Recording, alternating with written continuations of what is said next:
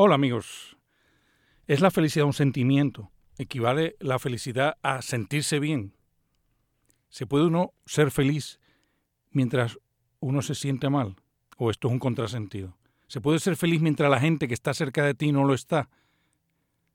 No se vayan, porque estamos buscando respuestas.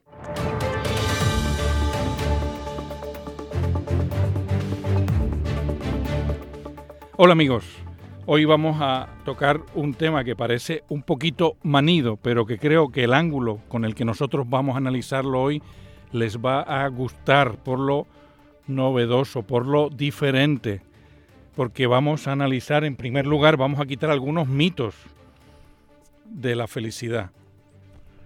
Em, podemos decir, o mucha gente dice que la cultura moderna está obsesionada por la felicidad. O realmente deberíamos decir que todo el mundo, en todas las épocas, debiera de estar obsesionado con la felicidad. Eso es lo que vamos a estar viendo hoy. Aristóteles fue el primero que propuso que el fin del hombre era la felicidad. En griego se llama eudemonía, buen espíritu. Eu, bueno, demonía, espíritu, traducirlo, por traducirlo bien nosotros vamos a tomar la felicidad un poquito al revés. Eh, la felicidad la vamos a explorar como aquello que toda persona busca continuamente detrás de todas sus metas. No lo que debe de buscar, sino de hecho nuestra programación biológica nos impulsa a estar en todo, siempre buscando la felicidad, en todas nuestras decisiones. Si nos lavamos, si nos peinamos, si a la izquierda para la derecha, estamos buscando la felicidad. Esto no es un gran avance, o sea, porque lo que nos interesa saber es, ¿hay algo común que todo el mundo busca y que a lo que podemos llamar felicidad? ¿O cada uno busca una cosa arbitraria que le hace feliz? A un tipo le hace feliz escalar, a otro le hace feliz quedarse en la cama, a otro le hace feliz trabajar, a otro le hace feliz no trabajar hay algo que podamos decir que es común a la felicidad, que no nos deje en, un, en ese vacío existencial de decir, bueno, si esto te hace feliz, y entonces uno de repente está cuestionándose continuamente, oye, yo me siento feliz, esto me hace feliz, este matrimonio, este trabajo me hace feliz. Hay algo más, o sea, puedo tener una cierta objetividad en la felicidad que, que me dé algo de seguridad, o sea, que no me genere la ansiedad que, que genera la idea de tener que estar definiendo cómo uno quiere buscar la felicidad en cada momento. Bueno, eh, hay un consenso, o vamos a aceptarlo, for the sake of argument, vamos a aceptar que en nuestra cultura hay un consenso que todo el mundo busca la felicidad usando o a través de la salud, del dinero, y del amor. Digo, esto es viejo, esto no es que sea la cultura contemporánea, esto yo creo que tiene ya unos cuantos añitos y se entiende el planteamiento. La felicidad es sentirse bien. Vamos a analizar entonces qué significa y qué es lo que causa que uno se sienta bien, para ver si encontramos ahí alguna técnica de felicidad o por el contrario descubrimos que no podemos ser felices porque no nos podemos sentir bien nunca, lo que sea. No sabemos lo que vamos a descubrir en esta exploración. ¿Qué es lo que nos hace sentirnos bien? Bueno, esta pregunta tenemos que hacérsela a la biología. Nosotros tenemos que buscar, y es una, una un eh, engine, o sea, o una tecnología, una técnica que vamos a usar mucho en este programa, vamos a ver qué nos dice la naturaleza de la mayoría de las cosas, antes de empezar a, a ponernos más sofisticados. Vamos a empezar con la naturaleza. ¿Cuál es el sentido biológico de los sentimientos? Los sentimientos son un estímulo de la, que la naturaleza nos hace sentir para que hagamos algo o para que dejemos de hacer algo. Los sentimientos más comunes son el calor, el frío, el dolor, el placer, el sueño, todo esto son llamadas de la naturaleza para que nos movamos a hacer o a dejar de hacer algo. todos los sentimientos son llamadas de la naturaleza para hacer o para que dejemos de hacer algo. El dolor, por ejemplo, es una señal de que alguna parte de nuestro cuerpo necesita atención especial. Si no tuviéramos dolor, hay gente que tiene una, serie de, condiciones eh, fisiológicas que pierden la sensibilidad en algunas partes del cuerpo, no sienten dolor y, tienen un problema porque pueden lastimarse de verdad el miembro que, en el que no tiene sensibilidad, etc. Eh, el calor es una sensación de que la temperatura de nuestro ambiente está muy alta y tenemos que buscar bajarla. Son llamadas, acuérdense, llamadas de la naturaleza. El sueño es una sensación que nos impulsa a dormir, que es una actividad biológica de suma importancia. Y por eso nosotros tenemos que dedicarle una tercera parte de nuestra vida a esta actividad. Claro, es tanto que, que, eh, que la naturaleza pone mucho empeño, deja, o sea, permite muy poco margen en esta, en esta actividad porque es sumamente importante y todo el mundo tiene que dedicar más o menos una tercera parte a una cuarta parte eh, de su, perdón, una tercera a una quinta parte a dormir. El placer, que es ahora mismo la sensación de moda, es una sensación importante esto, que nos hace intentar repetir la acción placentera. Por ejemplo, dormir, por ejemplo, comer o el sexo.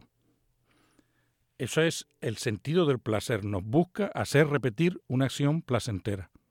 La sed, por último, es una sensación que nos recuerda que debemos hidratarnos. Si nosotros tuviéramos que hidratarnos por pura conciencia, o sea, que nuestra mamá nos enseñó de pequeñitos que uno tenía que salir, eh, como ahora mucha gente se hidrata no por sed, sino por conciencia, porque tiene esa, está instilando en sí esa, esa, ese mandato consciente que tiene que sobrehidratarse. Pues si nosotros no tuviéramos, o sea, si todo el mundo dependiera de ese mandato consciente, la mayoría de nosotros estaríamos deshidratados porque habría cosas, se nos olvidaría que cuánto hace que no bebí, eh, déjame salir, no, no, yo creo que ya bebí, como pasa con las pastillas que no tienen, eh, el cuerpo no las pide y entonces mucha gente tiene problemas para, para llevar un buen ritmo en, en sus medicamentos. Pero si profundizamos un poquitito más, podemos ver, digo, ya lo hemos dicho con esta mención de los principales sentimientos, del dolor, el placer, el frío, el, sueño. Eh, ya hemos visto, o sea, ya intuimos que los sentimientos pueden ser eh, positivos o negativos, que nos pueden hacer sentir mal para que evitamos hacer algo o, eh, o sea, para que, perdón, no para que evitemos hacer algo, para que evitemos algo. Por ejemplo, la sensación de que nos estamos quemando, pues bien rápido hace que saquemos una mano de, del, del, sitio que donde la hemos puesto, porque está caliente, sin nosotros pensarlo, sacamos la mano de repente. Eh, o sea que los sentimientos son eh, pueden ser positivos o negativos. En el caso del hombre, esto es un paréntesis, en el caso del hombre, al ser un animal complejo, los sentimientos se pueden combinar y entonces y, añadirle una capa de, de conciencia, que es una capa bien propia del hombre, y forman lo que se llaman emociones. Emociones son sentimientos con una mezcla de autoconciencia y que son mucho más dolorosos, duraderos y profundos. El amor, este, el cariño, el sentido del deber, la, la, sensación de culpa, son ya son emociones. Eh, aquí eh, las palabras siempre se definen en cada contexto porque cada persona las usa de una forma, de una forma distinta. Pero lo, cuando hablemos de emociones ya estamos hablando de sentimientos elevados, o sea, sentimientos que ya mezclan algo de un convencimiento racional. Pero no, no vayamos a las emociones, quedémonos en los sentimientos. Eh, los sentimientos, eh, y aquí vamos al punto clave de esta, del programa de hoy, los sentimientos negativos son mucho más importantes que los positivos. Repito, los sentimientos negativos son mucho más importantes para la vida, para la biología, para la naturaleza que los negativos, perdón, que los positivos. ¿Por qué? Porque son más importantes los sentimientos negativos, el dolor, el frío, el calor, el hambre, eh, ¿por qué son más importantes que los positivos, que el placer, que el gusto de una buena comida? ¿Por qué son más importantes? Porque los sentimientos que están destinados a producir respuestas en el hombre no se procesan ni siquiera en el cerebro. Las respuestas tienen que ser tan eh, inmediatas que se procesan en la columna vertebral, vamos, en la espina dorsal, lo que va dentro de la columna vertebral, que es donde, decide, donde residen dos sistemas nerviosos que llamamos autonómicos, que son el sistema simpático y el sistema parasimpático, compuestos cada uno de, o sea, compuestos que, que, se manejan a través de 31 nervios de cada, de cada vértebra, sale un par de nervios a, a, a las entrañas, a las vísceras, y controlan de esta forma los automatismos del cuerpo humano, el sudor, la digestión, el palpitar del corazón, etc. El sistema simpático, hemos dicho que hay simpático y parasimpático dentro de los, los sistemas autonómicos, que son los que producen la mayoría de las sensaciones. El sistema simpático lo que produce son los sentimientos negativos, porque el sistema simpático se dedica a prepararnos, o sea, tiene como finalidad prepararnos para la lucha o para la huida. Es decir, lo que se llama, en inglés queda más bonito, fight or flight. Es decir, o peleas o huyes, pero tienes que tomar una decisión inmediatamente porque tienes un peligro. Viene un carro hacia ti, tú estás en, un, en, la, en la parada de la guagua y un carro ha perdido los, los frenos y viene hacia ti. Y tienes que tomar una decisión inmediata de hacia dónde vas a saltar, hacia qué vas a hacer, qué vas a hacer con la persona que hay a tu lado, etc. Eh, y eso lo logra el sistema, el sistema simpático, perdón, el de los malos sentimientos, el simpático, para que nos acordemos, tiene como un contrasentido, el sistema simpático, que en, en, la cultura, en el lenguaje ordinario ahora significa buena gente o agradable, pues el sistema simpático es el que nos da, nos produce los malos sentimientos. Lo hace a base de llevar sangre, o sea, no los malos sentimientos, sino la, finalidad del sistema simpático es que nos lleve a la lucha, eh, que nos prepare para la lucha o para la huida, a base de llegar, de, de llevarle sangre a los ojos, a los riñones, al hígado, para que los músculos y los sentidos eh, estén en su pic. Eh, se entiende mejor, uno dice, se entiende mejor el sistema simpático cuando entendemos el parasimpático. El parasimpático es, podríamos entenderlo como el supersimpático, para que, se, para que nos acordemos. El sistema parasimpático es el sistema buena gente, el sistema que nos lleva, que enerva a los propios órganos, los mismos, la, la, la vesícula, el estómago, los pulmones, el, el intestino, se va a los mismos eh, órganos, pero los relaja para que haya más sangre y para que haya más nutrientes en el estómago y se pueda hacer la digestión o preparar el cuerpo para dormir o para el sexo. Este es el parasimpático. Después de la pausa seguiremos analizando en qué consiste sentirse bien.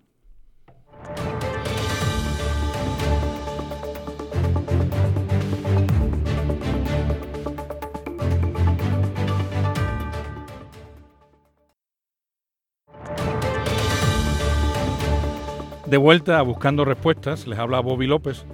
Estamos analizando los sentimientos, a ver si ahí encontramos la clave de la felicidad, pero nos hemos tropezado con el hecho de que la mayoría de los sentimientos están diseñados para hacernos sentir mal y fight or flight, y hacernos luchar contra algo, una mosca que nos está, un mosquito que nos está picando, o, o irnos de donde estamos, porque está muy caliente, porque eh, la mayoría, de, porque cuando fuimos al parasimpático, que es el que maneja el placer, o sea, el que detona el placer, ¿cuál es el sentido del placer y del sueño y del el placer de la comida, el gusto. ¿Cuál es el sentido de eso? ¿Por qué nos da placer el sexo, dormir, comer? Porque la naturaleza nos está pidiendo que sean actividades que repitamos, porque tenemos que repetirlas. Eh, el, comer, el dormir, el sexo son actividades que tenemos que repetirlas. Y la, naturaleza nos incita a ello dándonos placer, pero ¿qué es lo importante? Eh, seguir lo que nos está, o sea, entender cuál es el sentido de esos sentimientos que la naturaleza está poniendo en nosotros. Una vez que tenemos claro que los sentimientos tienen estas dos finalidades, o huir o repetir acciones importantes en la vida, una vez que los sentimientos los entendemos como una respuesta del cuerpo humano al ambiente para prepararnos para huir de lo malo o para repetir lo bueno. Entonces ahora es el momento de hacernos esta pregunta. ¿Qué sentimientos tiene la naturaleza más interés en fomentar en nosotros? ¿Los de relajación del sistema parasimpático o los de lucha del sistema simpático? ¿Los de preocupación o los de, de despreocupación? ¿En cuáles tiene más interés la naturaleza o sea, ¿cuáles son los que la naturaleza le pone más empeño en fomentar, en que no fallemos? Bueno, para poder, fomentar, para poder responder a esta pregunta, tenemos que entender muy bien cuál es la finalidad de la naturaleza, o mejor dicho, cuál es la finalidad de la evolución. La evolución es el dinamismo de la naturaleza. Nosotros lo vamos ahora a proponer como si fuera un fact, pero luego cada, digo, y cada uno de nosotros lo tenemos, tenemos que llegar a esta conclusión pero nosotros ahora lo vamos a, for the sake of arguing, vamos a nosotros a ponerlo como una premisa. La finalidad de la vida es pasar vida, perdón, la finalidad de la naturaleza es pasar vida mejorada hacia adelante. Repito, esto es bien importante. La finalidad de la naturaleza es pasar vida mejorada hacia adelante. Esa es la, finalidad de la evolución. Yo esto lo digo ahora como un fact, pero lo vamos a ir como un hecho, como un, hecho, eh, pero lo vamos a ir estudiando eh, con, en este, a lo largo de este programa. Iremos estudiando la naturaleza, iremos viendo eh, qué podemos aprender. En mi modo de ver, no voy aquí a empezar a hacer ahora ya a matar programas, pero no hacen falta escuelas, no hacen falta universidades. Para vivir solo hacen falta dos maestras, solo dos maestras, la naturaleza y la historia. Entonces vamos a mirar mucho la naturaleza. De hecho, los primeros programas de este season van a ser mirando la naturaleza, como estamos haciendo hoy. Si la finalidad de la naturaleza, como yo he dicho ahora, es pasar vida, ¿qué ustedes piensan que será la primera preocupación de la naturaleza? ¿El placer o el correr? La finalidad, la primera y primaria finalidad de la naturaleza es que la vida sobreviva es evitar la muerte. La primera finalidad de la naturaleza es evitar la muerte, lo que se llama sobrevivir. Muerte que está acechando continuamente a todos los seres vivos, porque somos una, un, conjunto de moléculas en equilibrio inestable. O sea que cualquier em, movimiento, cualquier empujón a nuestra estructura nos puede nos desequilibra y nos enferma o nos mata. Con lo cual, evitar la muerte, si lo primario de la naturaleza es sobrevivir y después vivir o disfrutar, primero vivir y después, o sea, primero sobrevivir y después disfrutar, ¿qué ustedes piensan que será más común en los seres vivos? ¿Los sentimientos de pelear y huir o los sentimientos de relajarse? como yo he puesto la pregunta y como he hecho el análisis, la respuesta lógica tiene que ser a la naturaleza le interesa mucho más que estemos preocupados, listos para huir o pelear, que el que estemos despreocupados y listos para comer, dormir o tener sexo.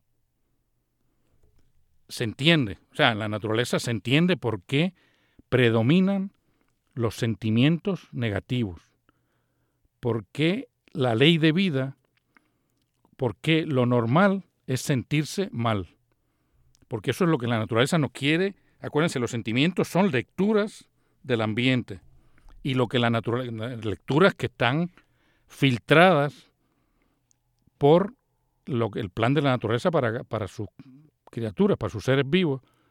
Y lo que lo primero que quiere es que sobrevivan. Y para eso tienen que sentirse mal, tienen que estar siempre preocupados, pendientes al, al entorno, no despreocupados, mirándose a sí mismos, listos para comer, listos para dormir.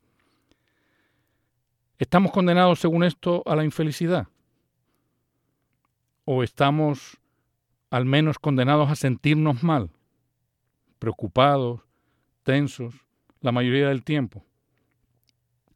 Pues sí, si la felicidad fuera un sentimiento, we are doomed. We are doomed. Si la felicidad es un sentimiento, no podremos ser felices la mayoría del tiempo, porque los sentimientos van a ser siempre, en su mayoría, negativos. Los placeres los vamos a conseguir bien extraordinariamente en una vida normal. Nos vamos a explorar, en este caso, qué pasaría si uno decide buscar placeres continuos, una, una felicidad química. No vamos a explorarlo, lo vamos a hablar en otro programa. ¿Qué pasaría si uno intentara extender los sentimientos de placer a todo momento de su vida, entregándose, por ejemplo, una felicidad química? No lo vamos a explorar ahora porque simplemente lo que queremos es eh, dejarnos eh, a, a donde queremos ir con el siguiente paso, que es explorar qué pasaría si la felicidad no consintiera, no consistiera en sentimientos placenteros si hubiera otra forma con que realmente los seres humanos estamos buscando, o sea, si hubiera algo por encima de sentirse bien, que es que estamos buscando los humanos realmente. Bueno, para explorar esto ya hemos dado un paso y tenemos que reconocer que por encima de los sentimientos humanos vienen las emociones. Los sentimientos son respuestas del sistema nervioso a la información del ambiente pero aparte de estas respuestas primarias, en el hombre hay lo que se llaman emociones, que es nosotros analizamos la información de, nuestro ambiente y analizamos la información de nosotros, y estamos hablando ya de análisis, y eso lo mezclamos con nuestra conciencia, con las ideas que tenemos de lo que deben de ser las cosas, etc. Y con eso eh, formamos emociones. Pero ya no es de una manera reflexiva, sino perdón, una eh, reflexiva me refiero, em, no es de una forma instintiva, sino de una forma reflexionada. A estas respuestas que tienen emociones, tienen sentimientos y tienen pensamiento, se llaman, las vamos a llamar emociones. Eh, y entre las muchas emociones que también tiene el ser humano, hay una emoción bien elevada, que es la que quiero poner en estos cuatro minutos que nos quedan, en la que quiero poner mi objetivo, que es eh, un sentido que nos dice si vamos bien en nuestra vida o si tenemos que hacer un cambio. Como se puede ver, esta emoción está muy relacionada al sentimiento positivo ante el entorno, pero va mucho más allá porque conlleva un juicio de valor. O sea, nosotros ya tenemos que hacer un juicio de estoy bien. O sea, mi, mi vida está bien.